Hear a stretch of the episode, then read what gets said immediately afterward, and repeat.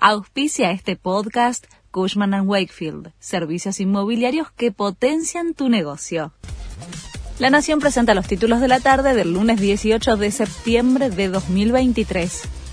El oficialismo avanzaría con el proyecto de cambios en ganancias y se debatiría mañana en diputados el bloque del Frente de Todos intentará emitir dictamen de mayoría con el objetivo de llevarlo mañana al recinto en el marco de una sesión especial de la Cámara Baja.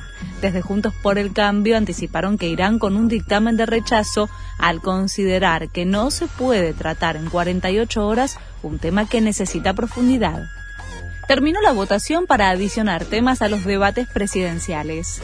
Derechos humanos y convivencia democrática, desarrollo humano, vivienda y ambiente fueron los tópicos elegidos por el público después de una instancia de participación ciudadana implementada por la Cámara Nacional Electoral a través de su sitio web.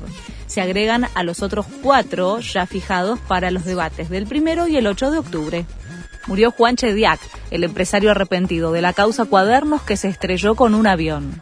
La aeronave se despistó cuando despegaba del aeropuerto de San Luis ayer a la mañana, producto del viento. Anoche había fallecido uno de los pilotos. Chediak, expresidente de la Cámara Argentina de la Construcción, era imputado arrepentido en la causa de los cuadernos de las coimas. Ponen en duda la visita del Papa a la Argentina. El cardenal Víctor Manuel Fernández, al frente del Dicasterio para la Doctrina de la Fe en el Vaticano, dijo que seguramente el Papa no irá a un lugar donde no le inviten, donde puedan usar o complicar su visita para conveniencias políticas o donde las autoridades desprecien su presencia. Las declaraciones se dan tras las críticas de Javier Milei a Francisco.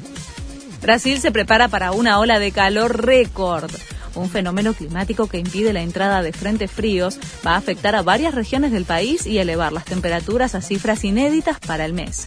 San Pablo podría registrar en los próximos días su jornada más calurosa del año. Este fue el resumen de Noticias de la Nación.